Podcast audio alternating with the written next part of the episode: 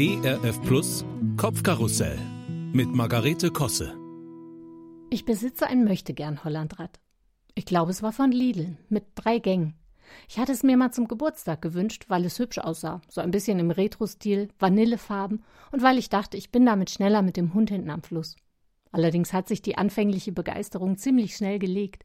Gleichzeitig lenken und dem Hund beibringen, wie er nebenher an der Leine zu laufen hat, war doch schwerer als gedacht. Das Rad hat seinen Platz im Schuppen, da wo man sich beim Rausholen immer den Kopf stößt.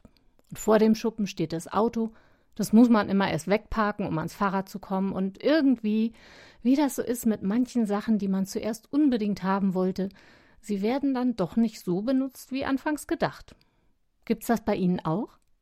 In unserer Familie wären die dazugehörigen Schlagwörter unter anderem rosa iPod, Pedal-Steel-Gitarre, Waveboard, Nerfgun, Entsafter und Dartspiel, um nur einige zu nennen.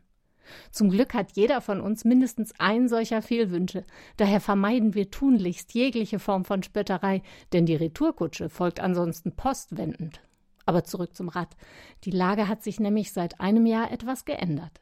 Da fiel in einem Gespräch der kluge Satz des Orthopädieprofessors Der beste Freund des Knies ist ja bekanntlich das Fahrrad. Das wissen Sie aber doch, Frau Kosse, oder? Jetzt fahre ich also wieder öfters. Ohne Hund, gerade Strecken und stelle erstaunt fest, es macht meistens sogar Spaß. Der Kopf wird frei, die Stimmung besser, bis zu dem Moment, wo ich neulich von einem Rudel Rentner überholt wurde. Das meine ich jetzt gar nicht despektierlich, es beschreibt die Situation nur am anschaulichsten.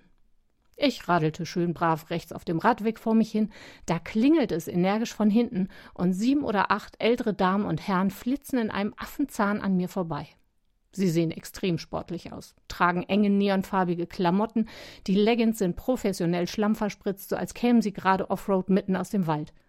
Ah nee, das ist draufgedruckt, das soll bloß so aussehen. Eine Seniorin hat sich sogar ein gelbes Quietscheentchen oben auf ihren windschnittigen Helm geklebt. Finde ich grundsätzlich alles super. Sich fit halten, aktiv bleiben, auch im Ruhestand, Geländerallye statt Rollator, ehrlich, alle Daumen hoch. Bloß eins hat mich komplett irritiert. Diese blasierten, abschätzigen Blicke, die mir beim Überholen zugeworfen wurden. Hallo? Geht's eigentlich noch? Die saßen nämlich alle bequem auf ihren edlen E-Bikes und ließen sich gemütlich von ihrem Elektroantrieb anschubsen. Ja, das kann man ja so machen, aber dann braucht man ja wohl nicht so blöd zu gucken.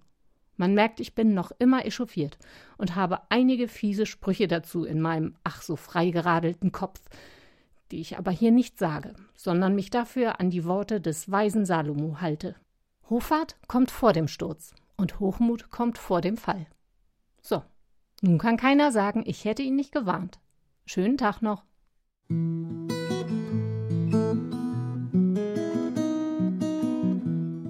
Kopfkarussell von und mit Margarete Kosse.